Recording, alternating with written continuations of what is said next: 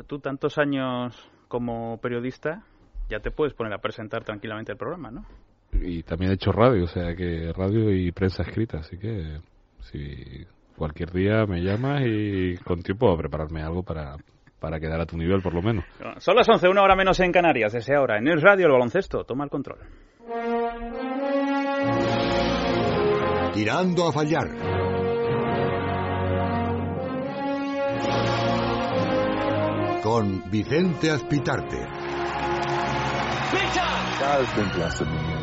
To take care. Karl Malone igra poziciju gdje igra par. Sin duda es una de las cosas más difíciles que he conseguido en mi vida.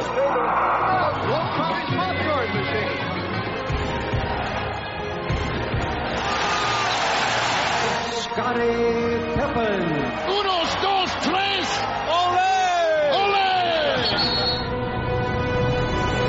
Tiempo de baloncesto, ya estamos aquí, los de Tirando a Fallar, una semana más y hoy de forma relajada.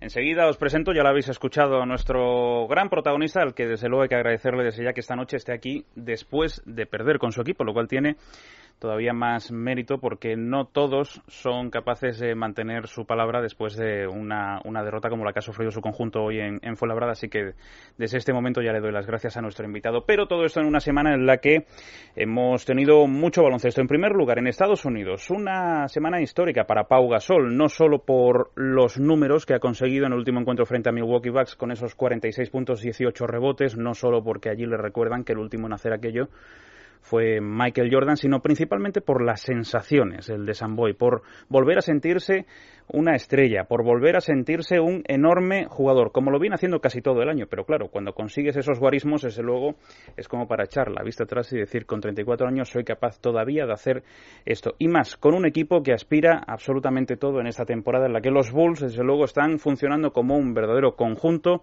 aspirante al título de campeones de la NBA, independientemente de los últimos movimientos que se han dado en el resto de equipos también aspirantes. Hablamos, por supuesto, de Miami Heat y de Oklahoma City Thunder. En España, la gran duda estaba hoy en torno al Real Madrid, el conjunto de Pablo Lasso, con una primera parte en la que el Real Madrid ha sufrido bastante frente a Basconia. El conjunto vitoriano vencía en el marcador y no ha sido hasta casi el último segundo cuando, con un 2 más 1 de Sergio Yul, el Real Madrid ha conseguido ponerse el partido eh, de cara y conseguir una victoria fundamental para un Pablo Lasso que sigue estando en el alero semana tras semana, cada vez más debilitado dentro de la Casa Blanca.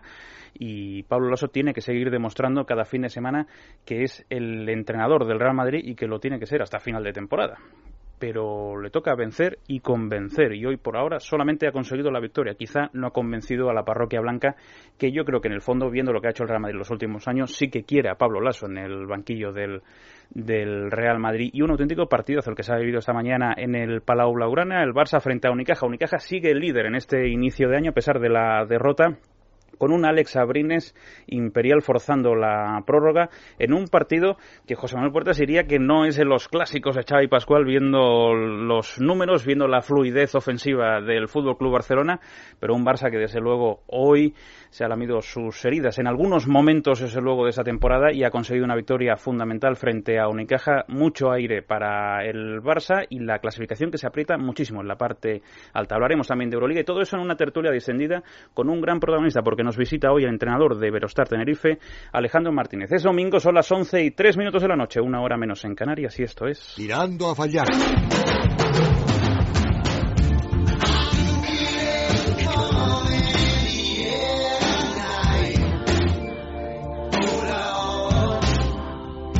Alejandro Martínez, buenas noches. ¿Qué tal? Buenas noches. No te asustes, no te asustes. te, te veo ahí distraído en 10.000 historias. Noche dura, en primer lugar te agradezco mucho, mucho, mucho que estés hoy aquí, porque supongo que no será una noche muy feliz, ¿no? No, las hemos tenido mejores, pero bueno, habíamos, nos habíamos comprometido y además, bueno, por el camino me enteré que venía Pablo, que venía Fernando, y bueno, en ese roster no puedo faltar yo, así que, que para allá voy, pero bueno, la procesión va por dentro y ahora cuando lleguemos al hotel ya nos pondremos a trabajar de cara a tratar de corregir las muchas cosas que hicimos mal hoy en Fuenlabrada. José Manuel Puertas, en Granada, buenas noches. Buenas noches, ¿qué, tal? ¿Cómo estás? Bueno, pues eh, fíjate que llevo toda la temporada teniendo la sensación de que Yalila Kinder estaba un poco infrautilizado en el Fuenlabrada y ha tenido que elegir hoy el mejor día para, para, MVP de esta para ser el jornada. MVP contra el equipo de Alejandro, ¿eh? Fíjate. ¿eh? Sí, la sí, la Alejandro. que nos ha hecho mucho daño, es muy grande y nosotros sufrimos mucho contra ese perfil de jugador, ¿no? Contra Tomic, contra él.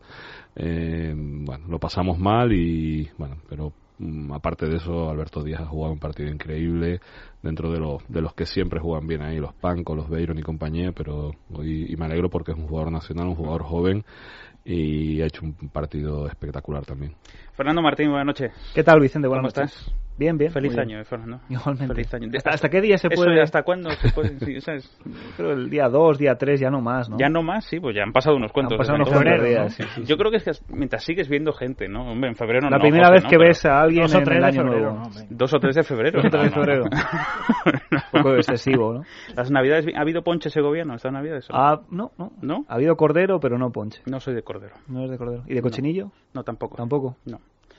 No, cada vez soy más de pescado que de carne, tengo que decir. Sí, algo, algo me has comentado Sí. en otros programas. Sí, pero ayer, por cierto, descubrí, el otro día lo comentábamos en el sexo con Ayanta Baril y José, hablábamos de un italiano a pene. no, no, a Bambera, en Chamberí, espectacular. Estuve ayer probando, me tomé unos ravioli con lenguado y langos. ¿Eres de buen comer, Alejandro? Mucho además. Ah, sí, sí. ¿Y ¿Hay alguna especialidad ahí en Tenerife? ¿Algún sitio donde me quieras llevar cuando vaya por allí o no? Te sorprenderé cuando vayas por allí. ¿Cuál es el, el sitio que tú dices? Yo tengo uno, que es, mi favorito, que se llama El Templete, que es un restaurante que está en el Médano, al lado del aeropuerto del sur, que tiene un sol de la guía Repsol, que es de pescado Sí, y que te impresionará. sí. Sí, sí, sí. sí, sí. ¿Y hay buena papa o no? Papas hay tantas Sí. que la gente piensa que solo hay... que la papa es una. No, no, papas hay... Que yo sepa, por lo menos 18 o 20 papas diferentes en Tenerife. 18 o 20 papas, pero solo dos mojos. Sí, mojo rojo y mojo verde. ¿Con cuál te queda? Depende para qué. El mojo rojo para la carne, el verde Sí. para el pescado. ¿Podemos dividir a la gente entre los que eligen el mojo verde y el mojo rojo? no? Probablemente sí. Sí, sí, sí, sí, sí, sí. ¿Y cuál te gusta más, a pesar de ser cada uno para una cosa? Eh, a mí, a mí y a muchas selecciones españolas de categorías de formación les gusta mucho el mojo rojo que hace mi madre. Y ha sido, por ejemplo, el artífice de la medalla de oro de los cadetes en Kiev hace Sí. dos años. Sí, sí, pues todos sabemos que no fue un rebote en el último No, no, no, no, no, no, fue la estrategia, no había- fue el entrenamiento No, previo, no, no. Habían perdido dos partidos en la fase previa. Llegué yo a Kiev con el mojo de mi madre. Le metiste en la marmita, y ¿no? perdieron ningún partido más. Y el año pasado fue el, el mojo a Dubai con la misma selección, pero debió ser que con el calor igual no Sí, estaba no. tan bueno como en Kiev y... ¿Y cuál y es bueno, el truco de tu madre para el mojo rojo? Ni a mí me lo ha dicho. Hola Pablo Romero, buenas noches. Ríete tú del mojo de Austin Powers, ¿eh? Después de esto. Sí, sí, sí, no, desde luego. Oye, pero tú naciste en Barcelona, ¿no? Sí, sí. Sí, ¿Y el acento de dónde en te Horta. viene? Llevo 41 años en Tenerife ya, mi madre es canaria y... Pero hubo un momento en el que hablabas catalán, ¿o qué? Yo hablo catalán cuando llevo tres la o- intimidad, ¿no? Sí, cuando llevo tres o cuatro días allí, ¿no? Porque mi familia son todos catalanes y la familia de mi padre. Y cuando estoy con ellos, pues, pues intento hablar catalán, lo entiendo perfectamente, lo leo, lo- no, no tengo ningún problema con el idioma. Pero bueno, llevo 41 años en Tenerife y se me nota un poco. O sea que realmente, ¿cómo, cómo terminasteis allí en Tenerife? Bueno, un... Traslado. Los que, sí, los que conozcan Barcelona, vivía por donde actualmente pasa el túnel de la Rovira, nos expropiaban, mi padre se, digamos que se enfadó con esa expropiación, pues nos mandaban a vivir a no sé qué otro sitio, no le gustaba Me la voy zona, de Cataluña. Y me voy a la tierra de mi mujer y, y para Tenerife que nos fuimos en el 73. O sea que tu madre sí que... Mi madre es canaria, Canaria, sí, sí, sí, sí, sí, tenerfeña. Bueno, entonces el acento también te viene por tu madre. Sí, y, bueno, y que llevo allí toda la vida, como el que dice. Sí. ¿Venía nervioso en el coche Alejandro? No, no. Venía más pensando en el próximo partido que en Me lo ti, si imagino, te soy me sincero. lo imagino, sí. ven- vendría incluso mosqueado, ¿no? Sí, Bueno, bueno, nada, cuando, cuando vi a Pablo empezamos a hablar de cosas de la FEB y de, y de las competiciones y ya ya se, ya se olvida y bueno, hasta dentro de un par de horitas que, que llega al hotel. Bueno, ha sido un partido desde luego incómodo para, para vosotros. Eh, entiendo que además estáis haciendo una temporada francamente buena. Habéis estado coqueteando incluso con, con la Copa del Rey. Hoy había revulsivo. Yo no sé si esto de, de entrenador nuevo, Victoria Segura, eh, bueno, por aquello de, de la motivación de los jugadores sí que puede ser más o menos efectivo, pero me fastidia, ¿no? Sí, el tópico otra vez, no sé, lo decía la rueda de prensa, no sé quién lo inventó, lo de entrenador nuevo Victoria Segura, pero otra vez le, le dimos la razón a, a, esa primera persona que lo que lo dijo en su momento, ¿no? Yo creo que ellos jugaron muy bien, mucho mejor que nosotros. Yo creo que, que el revulsivo de un, de un nuevo entrenador, pues, pues siempre surte efecto y, y, más jugando en casa y más teniendo la plantilla que ellos tenían, ¿no? Que, que tienen, perdón. Yo creo que tienen muy buen, muy buen grupo y bueno, nosotros no salimos pues quizá como nos gustaría o como deberíamos haber salido y ellos lo aprovecharon, vieron, vieron sangre y, y mordieron y mordieron hasta el fondo. Hoy había cierto ambiente en redes sociales de, de, apoyo a Hugo López como mm. entrenador de Fuenlabrada por aquello todo lo que le había pasado este verano como, mm. como segundo de, de, Pablo Lasso. Yo no sé si ese tipo de cosas también van más a más, ¿no? Con, con el ambiente de recién llegado, encima empiezo a recibir apoyo de mucha gente y soy como no, un ser querido en este momento. No, y además que, que Hugo ha trabajado con Pablo mucho tiempo, con Moncho Fernández mucho tiempo. Eh, eh, ha estado en Estados Unidos muchos años, de hecho él entrenó en su momento a Jaquín Donaldson en, en Edimburgo, eh, ahora, ahora estaba entrenando en Guinea hasta, hasta el 22 de diciembre que acabó la liga en Guinea, él estaba allí con Richard Enguema, bueno, yo creo que es un entrenador eh, eh, sobrino de Paco García, que el entrenador que ahora está en, en Mogi, en Brasil. Bueno, yo creo que es un entrenador que tiene mucho bagaje en su espalda, de muchos conocimientos, de muchos conocimientos de muchos entrenadores diferentes y bueno, pues esta primera oportunidad que tiene estoy seguro que la va a aprovechar. Hoy la ha aprovechado, pero no creo que se vaya a quedar en hoy. Yo creo que va a hacer un muy buen trabajo en, en Fuenlabrada, seguro. Habéis perdido en esta salida. Normalmente a los equipos canarios siempre se les ha dicho que fuera de casa mmm, bajaban el rendimiento. Yo no sé si eso es un tópico habitual, si, si el hecho de estar tan lejos de tu casa, incluso si, si perjudica el tener que viajar continuamente y sumar tantos kilómetros el, en el cuerpo de los jugadores. La verdad que no sé si perjudica o no perjudica, pero nunca nos quejamos por eso pero sí se quejan los equipos que van a Tenerife, ¿no? Yo he oído, Curioso, ¿no? yo he oído barbaridades auténticas como si la latitud, la, no, bueno, bueno, unas cosas que digo, bueno, pues si yo todas las semanas voy a la latitud de ellos, mm. hablando de, de, de, los equipos de Península, y nunca me quejo, o sea, y mira que tenemos viajes malos porque desde la salida de Spanair eh, hay menos, menos frecuencia de vuelos y nosotros tenemos que viajar, nosotros y Gran Canaria igual, tenemos que viajar siempre eh, el día antes del partido a las 7 de la mañana estarnos en Madrid tres o cuatro horas para enlazar con el siguiente vuelo, porque hay muy pocos vuelos directos, ¿no?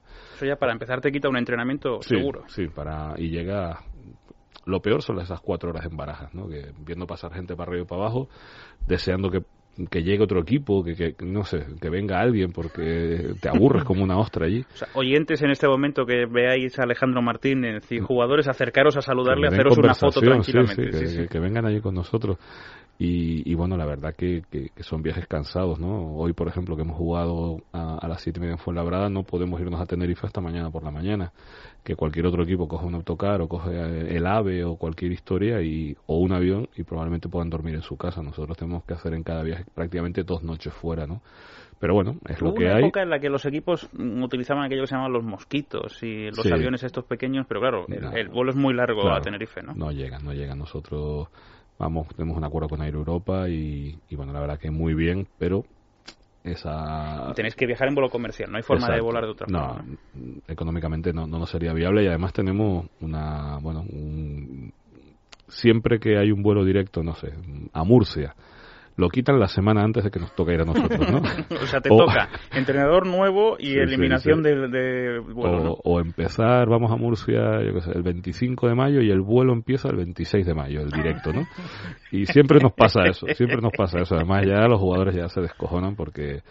Pero bueno, es, es lo que hay, no sabemos a lo, a lo que nos atendemos, estamos acostumbrados a viajar, a estar en el aeropuerto, ya, ya nos buscamos la vida para que sea un poco menos aburrido estar en los aeropuertos, pero sí es cierto que, que el, día antes al partido es, sería mejor pues estar un poco de eso, poder llegar a entrenar o entrenar antes de salir, que es lo que solemos hacer. Y, y bueno, y, y nada más. Pero no, este año hemos ganado tres partidos fuera de casa, hemos ganado tres en casa, con lo cual estamos un poco rompiendo esa, esa, eso que dice la gente de que los equipos canarios pues competimos peor fuera. Bueno, sé que están mis compañeros deseando eh, preguntar sobre baloncesto ya sí, que digan que se deje este ya de tantas tonterías de viajes, comida y no sé. Oye, la música, para buscarte algo, eres, eres Todo, muy... lo que pusiste antes, todo me ha gustado. Todo, todo Sí, te sí, gusta. sí, sí, ¿Sabes sí. lo que hemos puesto antes, no? Perfecto, Javi Borruel, dale. Que estamos hablando de, de Liga Endesa, como siempre con Endesa.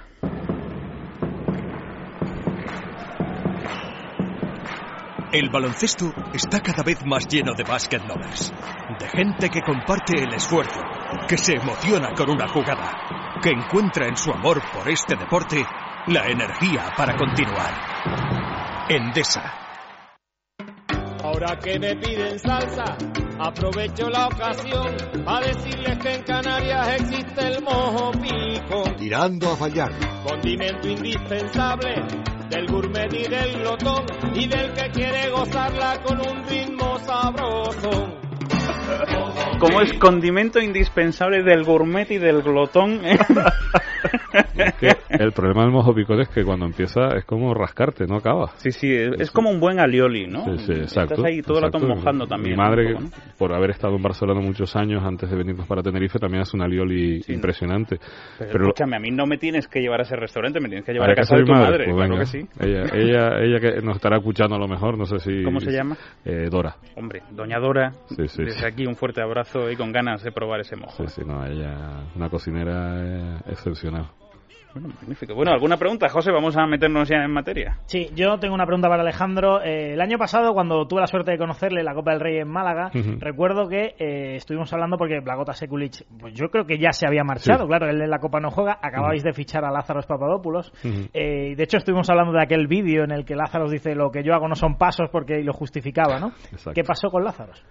Nada, estaba muy mal de la rodilla y forzó mucho. Jugó un partido contra Caix Zaragoza que casi lo ganamos, perdimos por dos puntos o por tres puntos. Pero acabó ese partido y me dijo, coach, no puedo, no puedo moverme, las dos rodillas las tengo muy mal, la que tenía mala y la otra.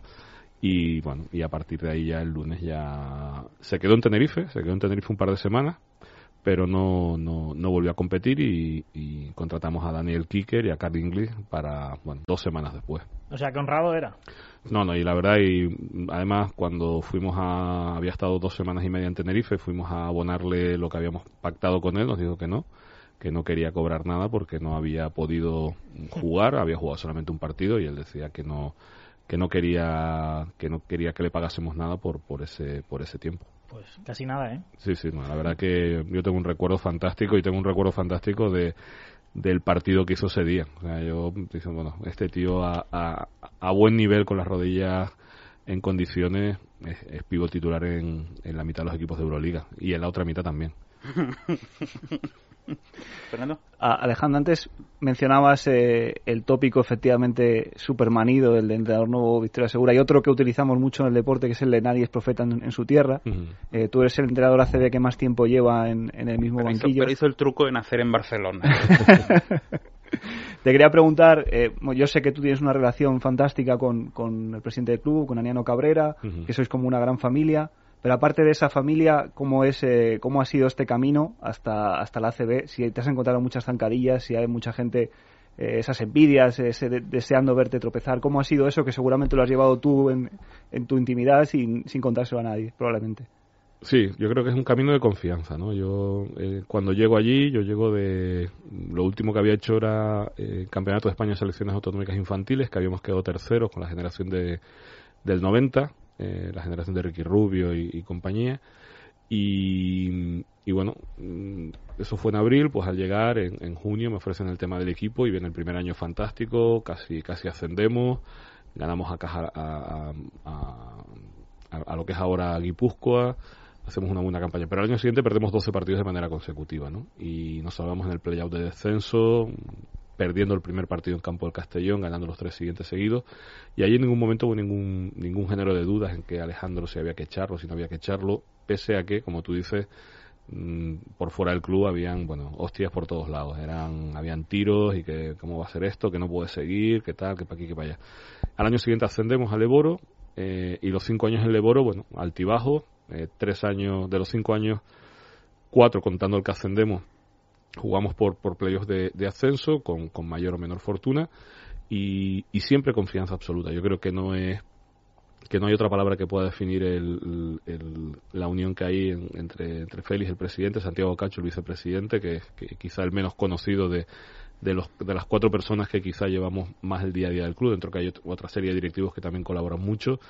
Y bueno, pues la verdad que, que siempre con eso que tú dices, ¿no? De, no sé si es envidia o no es envidia, pero zancadillas, eh, yo siempre digo que yo tengo un club de fans en el pabellón, pero un club de fans que lo que quieren es matarme, no, no lo que quieren.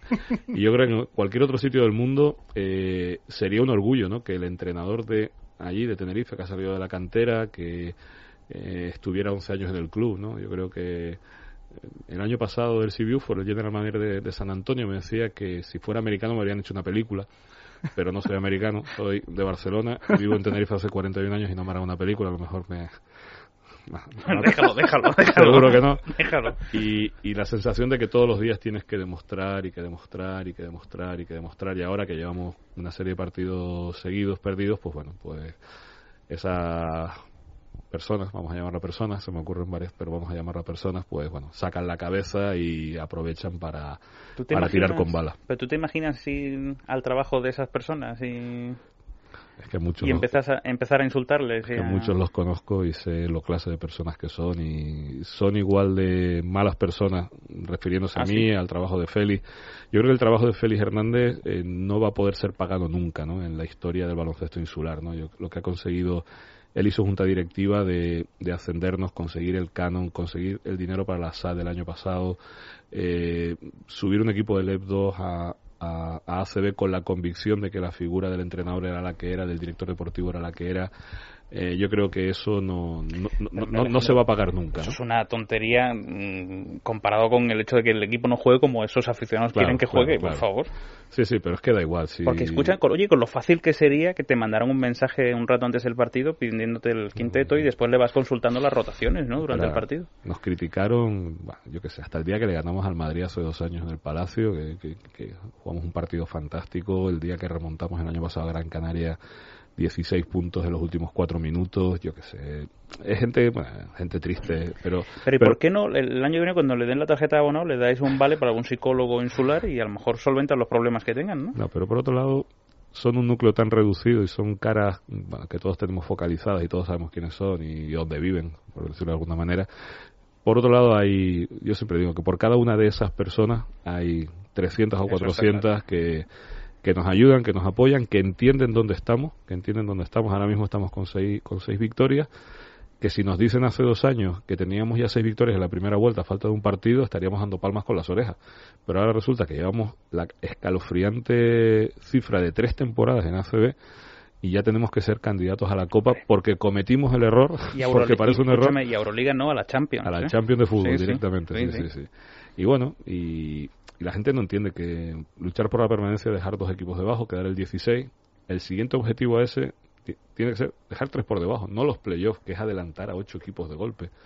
Pero bueno, hay gente que lo entiende, muchísima, la clase política, la clase social, la clase, eh, el empresario medio que nos ayuda, el empresario un poco más importante que también nos ayuda, el empresario que nos ha ayudado toda la vida, que ahora no puede porque hay crisis, pero que nosotros le mantenemos la valla en el pabellón, su publicidad, porque nos, nos, ayudaron en, en, los momentos que, que, que la cosa estaba chunga. Y no nos podemos olvidar de, de, de, la gente que somos. Y en el club no nos olvidamos nunca de dónde hemos salido y lo que nos ha costado llegar, porque a nosotros y a, y a nadie más que a nosotros hemos sido los que, bueno, yo no he perdido pelo, pero sí tengo más canas que las que el día que empecé, seguro. Pablo. Yo mm, doy fe y suscribo palabra por palabra todo lo que estás contando. Yo te estaba escuchando ahora, bueno, prácticamente desde que nos hemos visto afuera. Y yo he hecho ahora la vista atrás, cinco años atrás en el tiempo, el Canarias que yo conocí en LEP 2, el Ríos Tejera que yo conocí en LEP 2, eh, la junta directiva, el cuerpo técnico, los jugadores. Han pasado cinco años y creo que seguís siendo los mismos, ¿no? Que eso es lo más importante, ¿no? Que muchas veces un equipo tiene la obsesión de subir a la CB, suben, se vuelven locos, empiezan a hacer cosas raras. Conocemos muchos ejemplos de clubes que han subido, se han vuelto locos y han acabado desapareciendo.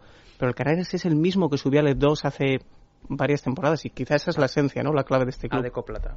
Sí. Usted disculpe. ¿eh? Entonces era la LEP 2. sí, nosotros hemos estado en todas esas. En la Adeco, en la LEP 2, en la Adeco Oro, en, la, en todas. Y, y, seguimos los mismos y seguimos confiando en nosotros. Y esta semana prácticamente todas las semanas comemos solo tenemos una ventaja muy una ventaja o algo que creo que nos distingue es que los directivos ven todos los entrenamientos por la tarde por la mañana están dedicados a sus labores a dormir no sí pero ellos están siempre allí sí, sí, lo ¿sabes? cual es un arma de doble filo ¿eh? no pero no molestan o sea están ya, tú pero, los ves pero no los pero ves. tú a broncas igual a un jugador sí, teniéndoles ahí. Sí. sí, sí, no, y los jugadores. ¿Y el jugador no lo pasa peor con. No. A, asume mejor o peor la bronca con, con los directivos no, ahí? No, no, porque aparte cuando los jugadores salen, bueno, para salir hay que pasar por delante de donde están ellos y los tres o cuatro aficionados que nos van a ver entrenar cada día. ¿Dejas aficionados entrenar? Sí, yo entreno a puerta. He dicho tres o cuatro porque no van más que tres o cuatro, mm. pero entrenamos a puerta abierta siempre. Y ninguno de esos tres o cuatro es entrenador de baloncesto. O sea que la verdad que estamos en una isla pequeñita que tiene Pero está bien, hay un poco de psicosis en torno a, tener cerrado todo, ¿no? Y Yo sí veo que se sienta, yo qué sé, pues Hugo López a ver el entrenamiento. Eh, mira, Hugo, el calentamiento lo puedes ver, pero la pero No, pero dime una cosa, dime una me, da un poco igual, y sé que te he cortado la respuesta, Pablo, pero eh, hoy precisamente estaba pensando, viendo el final del, del Real Madrid-Basconia, eh, en ese último tiempo muerto, bueno, lo puedes pensar hoy cualquier día, pero ya que venías tú hoy lo estaba pensando. Y sé sincero, por favor. Eh, ¿Tenéis alguna forma de saber por televisión o a ti te consta que otros entrenadores, si no quieres hablar en primera persona, eh, vigilen por televisión lo que hacen? Insisto, si no, quieres hablar en primera persona porque estás en primera línea, si te consta que otros equipos lo hagan. Que yo sepa, no. Que yo sepa, no. Y, marca un poco psicológicamente, aunque tú digas que yo sepa no, pero decir, oye, ¿y ahora cómo pinto yo esto si a lo mejor me están viendo porque evidentemente las jugadas finales donde se entrenan es eh, durante la semana, ¿no? Y, aunque tú pintes algo, normalmente eso que has pintado en algún momento lo habrás entrenado con ellos, pero puede decir, uno puede decir, oye, es que a lo mejor están viendo que el balón va a ir a la esquina. Entonces voy a pintar varias opciones, ¿no? No me consta que, eso sea así. Pero sí te consta que algún entrenador, por cierto, cercano a ti, no le gustaba salir en televisión por aquello de que no se supiera qué estaba haciendo, ¿no? Sí. Los tiempos muertos, ¿no? Y hoy, por ejemplo, eh, todos los tiempos muertos nos, nos han metido el micrófono a nosotros porque se televisaba para la televisión canaria, ¿no? ninguno de, de Hugo, solo los nuestros bueno, es lo que hay.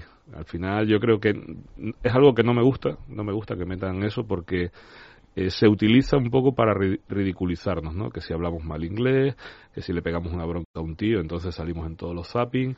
Yo creo que, que debería ser un poquito más NBA, ¿vale? Coges el tiempo muerto y lo emites dos minutos después.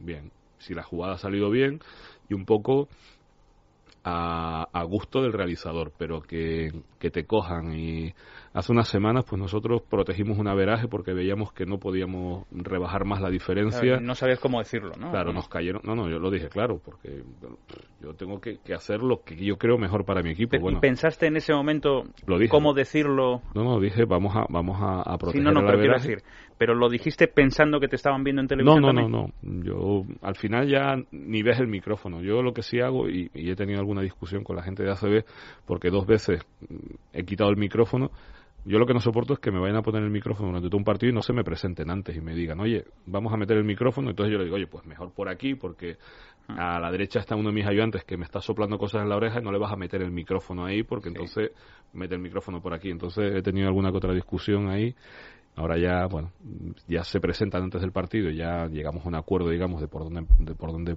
dónde se pueden colocar que sea mejor incluso para el espectador. Hasta eso pienso.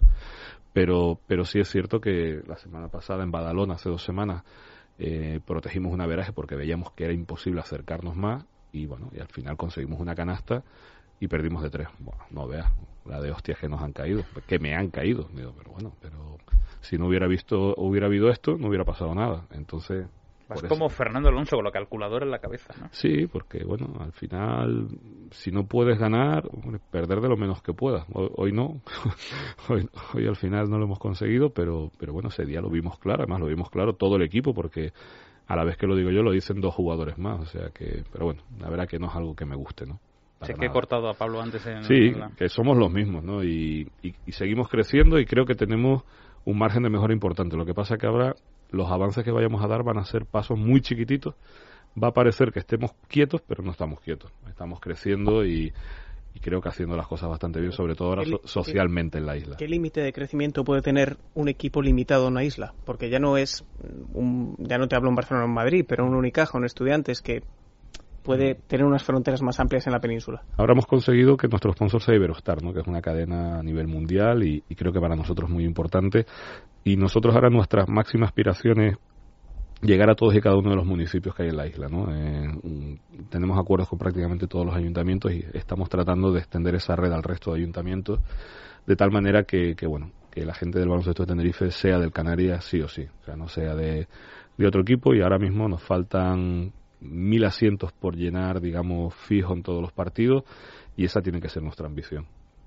Eh, Alejandro, eh, bueno, para la gente del baloncesto ochentero, se acordará de aquel Caja Canarias, que, bueno, Eh. digamos que hemos adoptado que este es el hijo de aquel Caja Canarias, o es el mismo club incluso, pero por medio han pasado muchas cosas en Tenerife, el Tenerife número uno, la fusión, eh, no había del todo quórum. Mm, Para la gente que no esté muy metida, pues está bien recordar un poco cómo es la historia del club, porque es muy particular, ¿no? Sí, hace, bueno, sobre los 80 habían dos equipos, el Náutico y el, y el, y el Canarias, el Caja Canarias, que jugaban en el Colegio Luther King y co- compitieron durante muchos años eh, los dos en, en máxima categoría. Luego hubo una fusión del baloncesto en la cual el Canarias desaparece y el Canarias tiene que empezar otra vez en, bueno, pues desde ligas insulares, que es el, el Canarias de ahora, ¿no? Por ahí, pues ese Tenerife, que era Tenerife Tenerife número uno, Tenerife Asociación Baloncesto, bueno, hubieron varias denominaciones, también también desaparece, se crea el Tenerife que estuvo, el Unelco Tenerife, que estuvo Pedro Martínez entrenador, Paco García, Gustavo Aranzana y tal, y nosotros poco a poco vamos ascendiendo hasta que una temporada nos encontramos los dos equipos en LEV de nuevo. Y ahí, bueno, pues nosotros seguimos y ellos desaparecieron y ahora mismo, pues digamos, ya sigue habiendo, la sociedad sigue existiendo, pero no, no funcionan como, como club. Ahora mismo el único club que hay en la isla en, en División de Honor, en, en ACB somos nosotros, hay dos equipos en Liga EVA, Santa Cruz y Real Club Náutico, que es nuestro vinculado, y un equipo femenino en Liga Femenina 2, que bueno, no lo está pasando muy bien porque va colista de su grupo. Sí, te quería preguntar, Alejandro. eh, yo creo que uno de los males que tienen eh, todos los equipos revelación, todos los equipos que sorprenden, es el, el expolio al que después se ven abocados porque viene alguien que tiene más dinero y, se lleva. Eh, ¿Te preocupa a ti un poco que, que los jugadores vuestros en los que habéis invertido, o que además habéis apostado fuerte, eh, te los quiten? Porque uno de los secretos de- del éxito vuestro es un poco la, la estabilidad. Vosotros subís a ACB y mantenéis el, el bloque de- del año de LEB. Eh, el equipo de este año, eh, gran parte es el mismo del año pasado. ¿Te preocupa eso un poco que jugadores que están brillando muchísimo, como Luke Sigma, como Richotti, eh, se te puedan ir? Sí, la verdad que sí, eh, la posibilidad siempre existe, ¿no? Luke tiene un año más de contrato, pero tiene una cláusula de salida.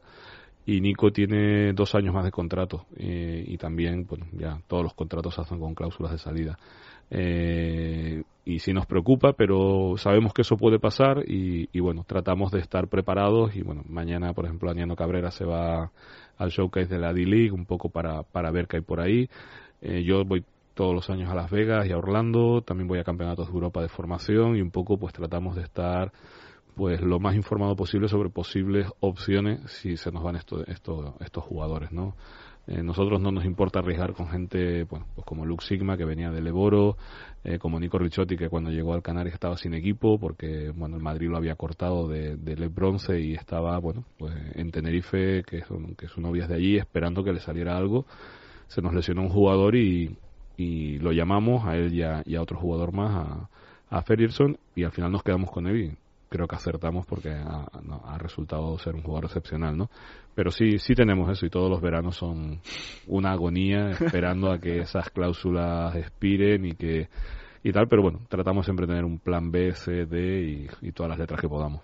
Bueno, vamos a hacer un poquito de tertulia también, ¿no? Porque la última vez que hablamos contigo, Alejandro, te dije, yo quiero que te sientes aquí y que nos des tu opinión también mm, sobre el baloncesto en general. Así que, ¿te parece si situamos, José, con los resultados de esta última jornada en la Liga Endesa? Luego hablaremos también de Euroliga, hablaremos de NBA y, por supuesto, seguiremos hablando de Dora y de ese mojo que tanto nos apasiona o que nos gustaría sentir esa pasión del mojo de, de- de Dora.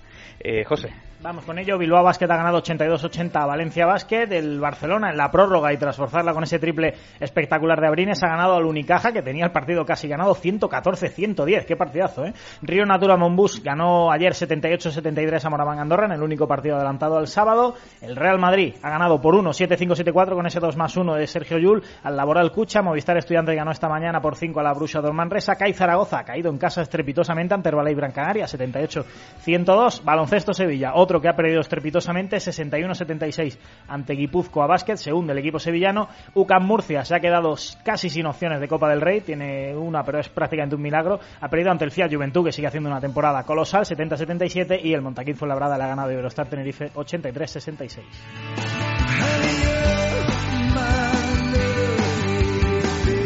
Tirando a fallar con Vicente Azpitarte.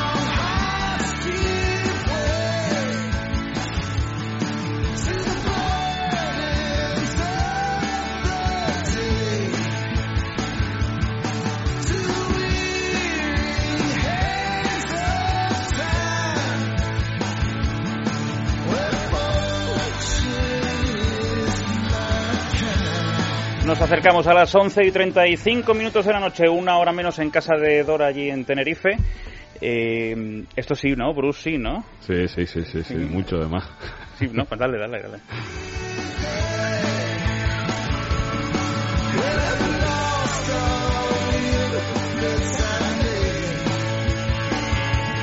Pero a ver, ¿el jefe era Bruce o era Robert Paris? No, y, ta- y también, eh, que antes me olvidé de decir, los sabandeños. Yo, Hombre. yo soy sabandeño de honor. ¿Ah, eh, sí? Solamente hay ¿Pero tres. to- tocan? Sí. No, no, no, no. Ellos eh, otorgan el sabandeño de honor, eh, el sabandeño de oro, mejor dicho, a, a gente que ellos, bueno, consideran que ha tenido relevancia en el año y por ahora lo tiene Juan Cruz, el periodista, el Sí. subdirector del país. Sí. José Ramón de la Morena y lo tengo yo. Sí, o sea, Ese, ahí estamos.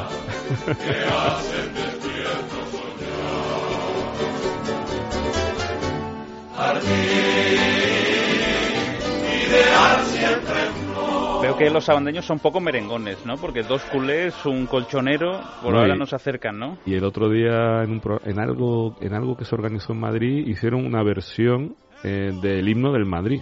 Y, ¿Ah, sí? y sé que más de la mitad de ellos son culés como yo.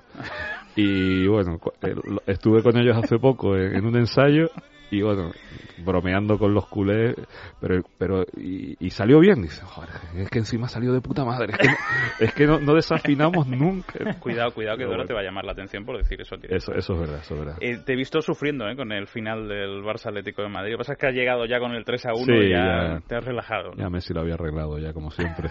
Gran pared con Raúl García dentro del área, ¿no? Bueno, siempre hay que tener amigos. Bueno, eh, yo no sé si a Pablo Lasso le quedan muchos amigos dentro del Real Madrid. ¿eh? Yo no sé, desde fuera, ¿cómo ves esa situación? Porque hablabas tú antes de tener que demostrar y demostrar. A él le está tocando demostrar mucho también. ¿eh? demasiado. Yo creo que desde la distancia, ¿no? no y viéndolo jugar prácticamente todas las semanas dos veces, porque entre los partidos de ACB y lo de Euroliga, pues lo vemos jugar mucho todos, ¿no? Y yo creo que no sé, no es fácil ser entrenador del Madrid, no es fácil ser entrenador del Barcelona, no es fácil ser entrenador de Valencia, de Unicajas, de los equipos que juegan competición europea, eh, de caja laboral y, y yo creo que Pablo, no sé, que para mí me parece un entrenador como, como la copa de un pino, que se equivoca, como nos equivocamos todos y como se equivoca eh, Xavi Pascual probablemente, como se equivoca Joan Plaza y como se equivoca Obradovic y, y todos los grandes entrenadores o todos los, todos los entrenadores de los equipos grandes de Europa. Mm, pero no sé, ahora mismo se ha creado un, no sé, un ambiente que, que yo creo que nada favorece a, al equipo y, y la verdad que yo me llevo enfrentando con Pablo hace mil años y, y la verdad que siempre me ha parecido un entrenador que saca un rendimiento increíble de sus plantillas, pero bueno. Eh, ¿Qué, qué le falta a este Madrid, Fernando? Y sobre todo, ¿qué pasa con Ayón? Sí, es algo que, que nos preguntamos todos, porque además eh, Ayón cuando empieza la temporada empieza muy bien. Eh, le fichan para días antes de la Supercopa, él juega la Supercopa y juega bastante bien, sobre todo la final contra, contra el Barcelona y todos destacamos eh, lo que aportaba Ayón en la defensa del bloqueo central y un montón de cosas más, ¿no? de, de, de físico, de, de intensidad. Y han pasado los meses y yo creo que cada vez tiene, tiene menos peso, ¿no? Eh, él tiene menos responsabilidad y, y no juega bien, o sea, es algo es algo extraño, ¿no? Luego siempre el Madrid se, se agarra a Felipe Reyes, que es eh, increíble el estado de forma en el que está, eh, pero sí que necesita eh, más aportación de, de sus pibos. Brusis también está fallando un poco las últimas semanas. Eh, es ahí por donde están llegando más los problemas de- del Real Madrid, por, por, por, por dentro, por el daño que le hacen los equipos dentro y la poca relevancia de, de sus pivots. Pero José llama la atención, ¿no? Sí, no, hombre, lo de Ayón llama mucho la atención. Era un hombre que, bueno, decíamos en esa Supercopa que planteaba un, un escenario diferente, ¿no? Con, por ejemplo, con esa defensa del bloqueo central, pues todo aquello que. Y, y venía en muy buen momento de forma y poco a poco ha ido perdiendo peso. Es verdad que en los últimos partidos viene jugando un poquito más otra vez, pero sin estar para nada acertado.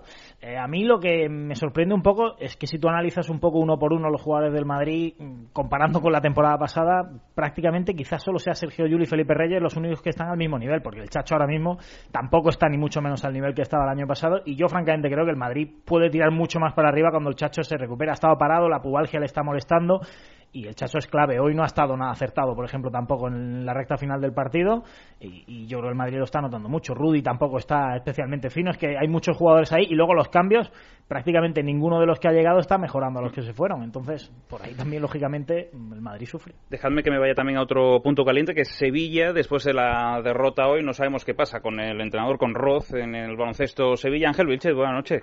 Muy buenas noches, Vicente. ¿Cómo está la situación? Pues bastante convulsa. Baloncesto Sevilla lleva ocho partidos consecutivos perdidos, no gana desde el pasado 10 de diciembre. Eh, la situación en el pabellón pues bastante insostenible, la, afición pidiendo casi de forma continua la, el puesto de, de sobre todo porque hay un cambio en la entidad y el problema en Baloncesto Sevilla, pese a que va último en la clasificación con solo tres victorias en las 16 jornadas que llevamos, es más, es más institucional. Es un problema que el nuevo propietario, Jefferson Capital, representado por Jeffrey Meizales, el norteamericano, pues en el compromiso de compra, la operación que realizó con la Caixa eh, prácticamente a coste cero, pues su compromiso es que este año eh, él iba, o Jefferson Capital, el propietario, iba a complementar el presupuesto aproximadamente en unos 500 o 600 mil euros, el resto lo iba a seguir poniendo la Caixa y todavía no ha puesto ese dinero, eh, las arcas del club pues no están muy, muy bollantes, pese a que a día de hoy todos los empleados y jugadores y técnicos están al corriente de pago y debido a este desajuste presupuestario, al no haberse complementado con estos 500.000 euros, pues ahora mismo no se puede ejercer la, opción para cortar a, a al que habría que abonarle, como es lógico, sus salarios hasta final de temporada y tampoco se pueden realizar otro tipo de operaciones como quizá puede ser cortar a Xavier Thames eh, junto con el Dane, Dane Watts que abandonó el equipo hace unos días pero en este caso no ha costado dinero, puesto que sorprendentemente un jugador que apenas contaba aquí, pues ha encontrado acomodo en la, en la Liga Belga. Un Dane Watts, que otro de los gastos que ha sorprendido fueron los aproximadamente 50.000 euros que de forma directa pagó Baloncesto Sevilla por, por el pasaporte de, este jugador para que no ocupase plaza de, de extracomunitario. Entonces nos encontramos ahora mismo con un, con un dueño que está en Estados Unidos, no ha vuelto de, de sus vacaciones de, Navidad, se fue días antes de, Navidad y de hoy todavía no, no ha dado la no ha dado la cara. También ha quitado ciertos poderes a, José Luis Galilea quien ahora mismo eh, necesita la firma de Jeffrey Meizales para cortar a, alguien o, para firmar un nuevo jugador. Y ahora mismo nos encontramos en ese en esta tesitura. Desde dentro del club se está trabajando para que vuelva la, normalidad es decir para que Jeffrey Meizales pues tiene dos opciones o cumplir o irse y si se va pues podría el club volver a la a manos de, la Caixa o de otros propietarios, porque recordemos que realmente, tal y como ha comprado Jeffrey Mizar en el baloncesto Sevilla, Vicente, lo podríamos haber comprado tú y yo. Lo compramos a, un precio simbólico, 1, 2, 5, 10 euros como mucho. Eh, la entidad financiera pues sigue apostando por el baloncesto en Sevilla, como ha hecho los últimos, en toda la historia del club, los, los 27 años de, historia. Y, y, automáticamente tenemos un presupuesto que casi nos lo cubre el la entidad financiera y, gestionamos el club. Lo que ocurre que ha habido también, hay bueno, hay ciertas dudas aquí en Sevilla sobre qué uso está haciendo Jeffrey Mizaler de la entidad del baloncesto Sevilla. Se trasladó a vivir aquí a Sevilla con toda su familia. Eh, está viviendo en una casa pues bastante lujosa.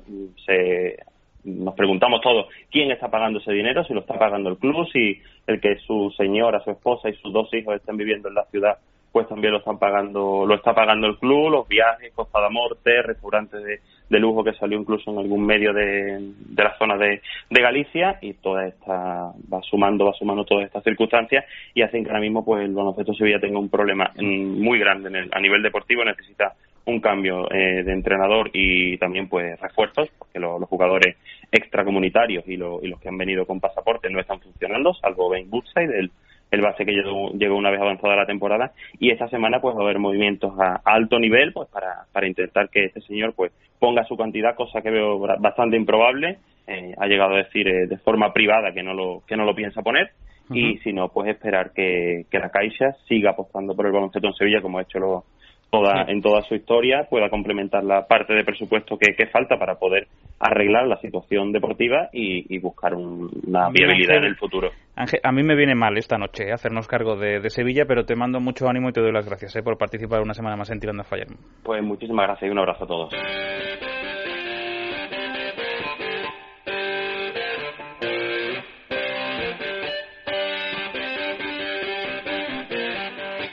Tirando a fallar.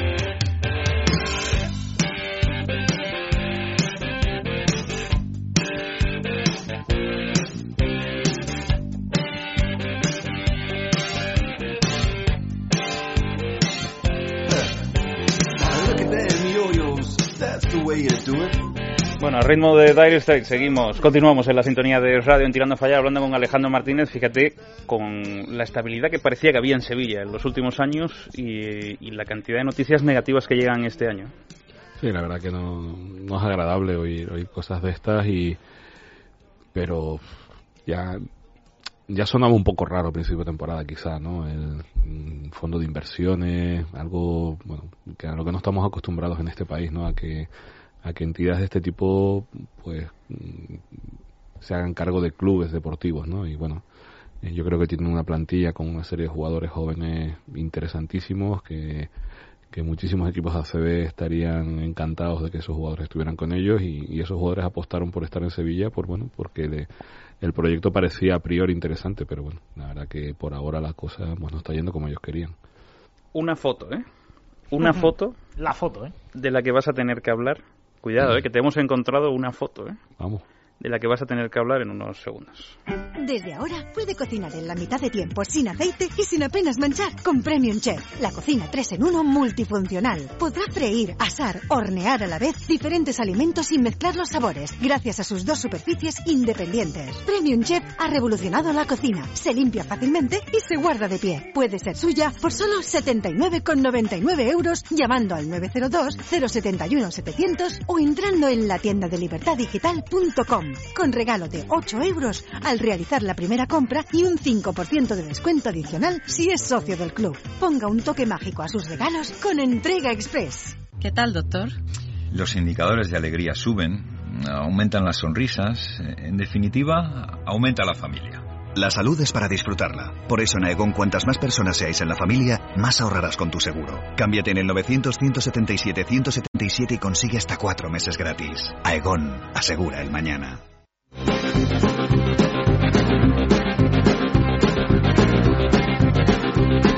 Mirando a fallar con Vicente Azpitarte. Preguntas el por qué, porque no visto otros colores, sé muy bien mi apariencia puede resultar sombría y gris, tengo razones para vestirme así. Llevo el negro por los pobres y también por los vencidos puestos contra la pared. Lo llevo por el preso que paga el sueldo de una ley. Seguimos hablando con el entrenador de Iberostar Tenerife aquí en Es Radio que nos hace una visita muy meritoria teniendo en cuenta la derrota que ha sufrido su equipo esta tarde y por eso se lo volvemos. Yo no quiero recordarle el resultado, pero es que me, parece que tiene mucho mérito el hecho de que un entrenador nos eche atrás con la entrevista y mantenga la palabra de la si visita no lo Si no lo recuerdas más, como en... Mejor, ¿no? no, mejor. en seis o siete semanas venimos contra el Madrid, os traigo un, no, no, es un poquito de, mojo. No, no, es que así es como iba a terminar yo el programa, ah, Alejandro. Yo comprometiéndome. Dora, por favor, Dora para después de la Copa. Igual, hasta bien en el partido en Madrid. O sea un poquito de mojo. ¿eh? Ya veremos cómo lo recogemos, cómo tenemos cerca el palacio, ya nos organizaremos, ya lo que sea, pero ese mojo, porque tengo que decir una cosa. Aquí, ¿verdad, Fernando? Es habitual.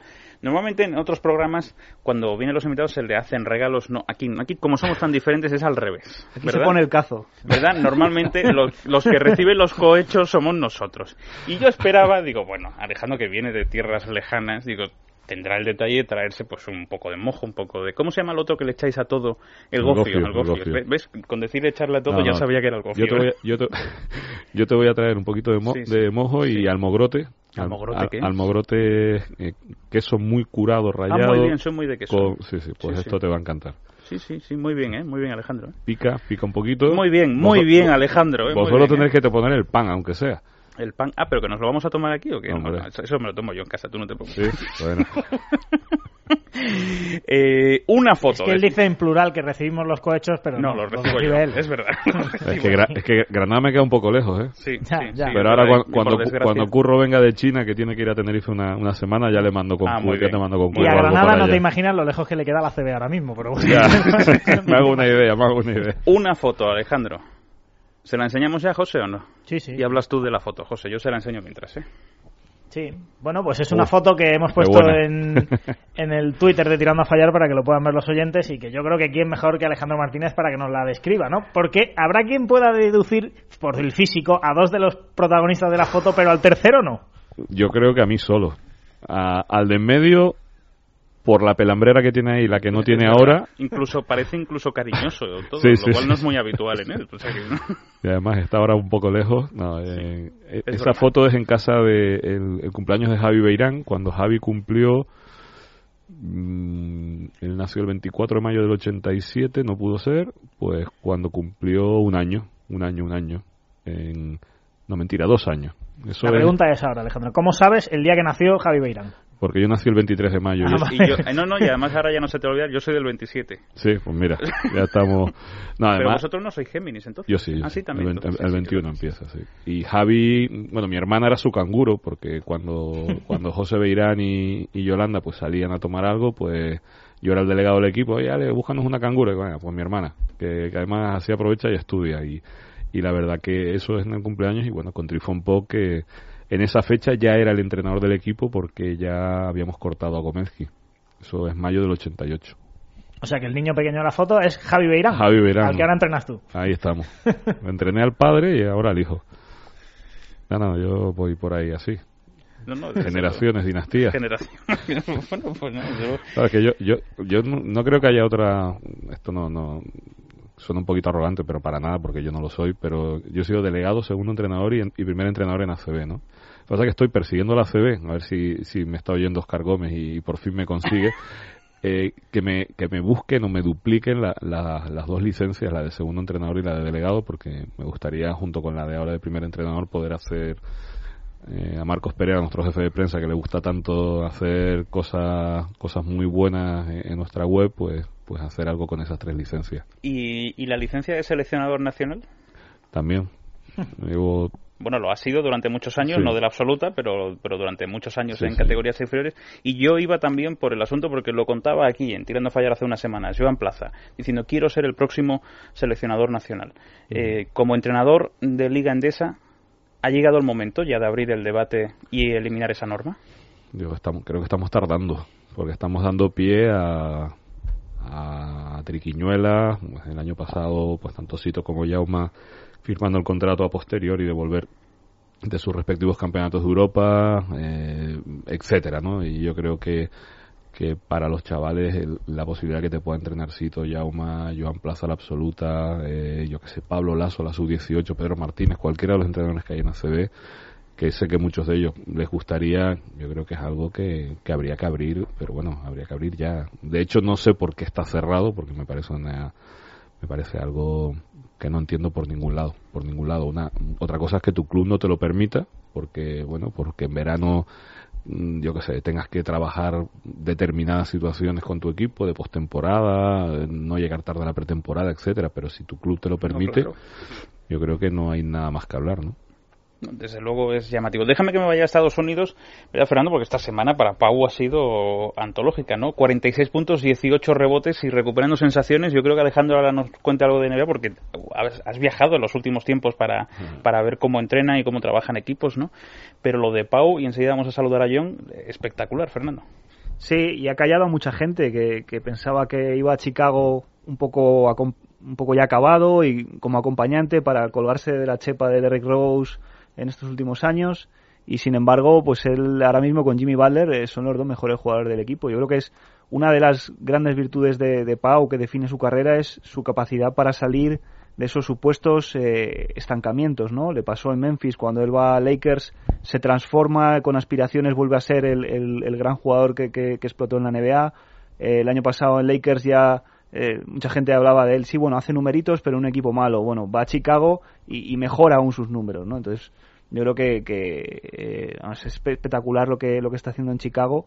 Uh, esta, esta semana esos 48, 46-18 son, son, tremendos hmm. y yo creo que pinta muy bien la temporada para él, pinta muy bien su, su, su periplo en Chicago. Um, in this fall, I'm going to take my talents to South Beach and um, join the Miami Heat. This land is your land. Jump out!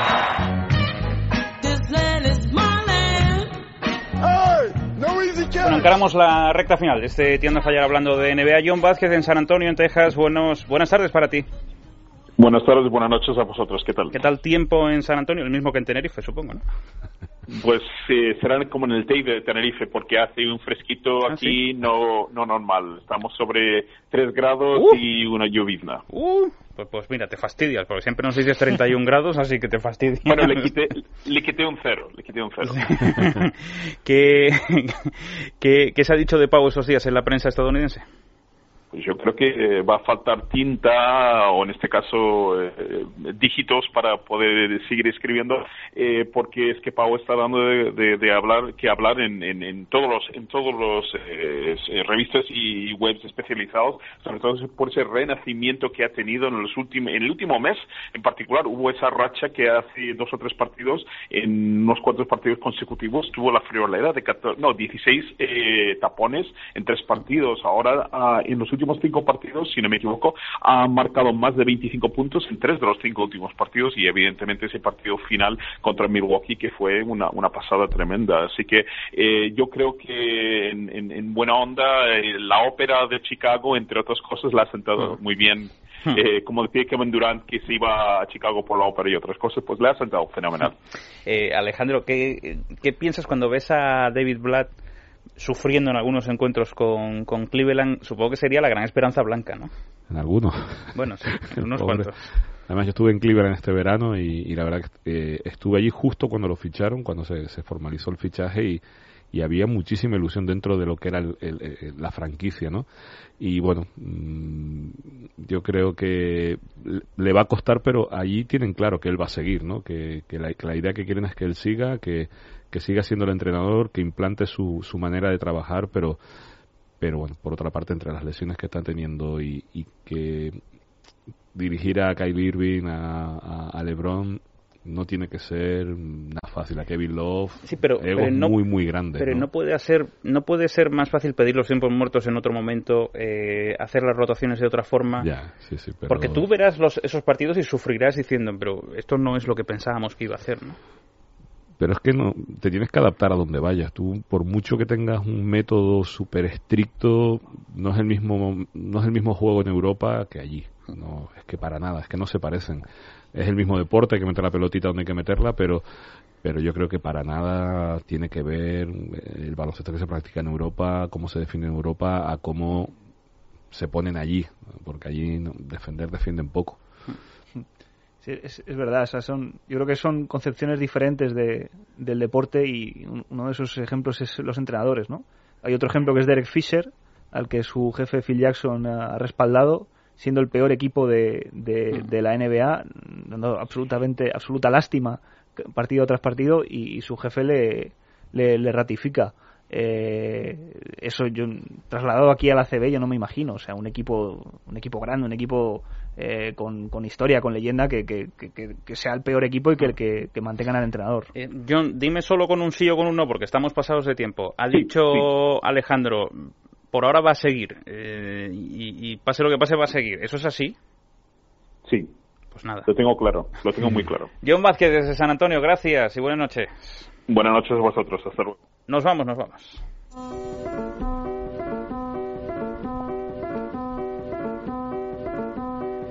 Yo creo que los medios locales te hacen sufrir más que aquí, Alejandro. Bueno. Habrá alguno diciendo, oye, ¿por qué no le han metido? los-?" Alguno de esos que has dicho antes que a lo mejor nos está escuchando y No, no, no, no, no, la prensa no, la prensa hace su trabajo, no, yo, yo de la prensa no me he quejado ni me quejaré nunca porque he estado en ese lado prensa, y lo entiendo. prensa, sí, sí. Eh, yo me quejo algunos que son... otros. Me he quedado con ganas de hablar mucho más del tema de prensa. ¿eh? Como periodista, una década escribiendo en el diario de avisos Mm. y me hubiera gustado más conocer cómo se vive ahora desde el otro punto de vista y si le llamas la atención de vez en cuando a algún compañero de prensa allí. si- No, le mando un WhatsApp que pregunten algo. Mm, O sea, Eh. te dejas preguntar mucho, ¿no? Sí, porque bueno, a veces se les quedan preguntas en el tintero y pero, pero, pero ¿cómo no puede ser que me pregunten esto? Yo sé que a Pablo Romero se le han quedado muchas preguntas en el tintero. Yo sé que él te echa de menos en Adecoro, ¿eh? Me lo voy a llevar a la Copa Príncipe. Aunque él no quiera, yo me lo voy a llevar. Anula, anula compromisos esa semana, ¿eh? Buen, buen sitio, buen sitio Palencia, Sí, en sí. donde siempre nos han tratado increíblemente bien y la verdad que tenemos muy buen recuerdo de esa cancha, en la que hemos ganado, en la que hemos perdido, pero siempre lo hemos pasado muy bien. Gracias, Pablo, ¿eh? Y da saludos en Igualmente, casa. que ¿eh? paséis felices fiestas. Fernando, muchas gracias, ¿eh? Un placer, Vicente. Alejandro, te agradezco mucho ¿eh? tu visita hoy y iré yo a verte al palacio para ver para recoger ese mojo. ¿eh? Si vas allí y Fernando ya ha estado por allí, ya sabéis Ah, que... Tengo ganas de ir por ahí porque no está en Tenerife. No, pues estás tardando. José, volvemos mañana a partir de las 12 en punto con tiempo extra en el control. Estuvieron Javi Burruel y Dani Ortín. Gracias, Alejandro. ¿eh? Muchas gracias a vosotros. Y gracias a vosotros por haber estado ahí una semana más. Tirando a fallar.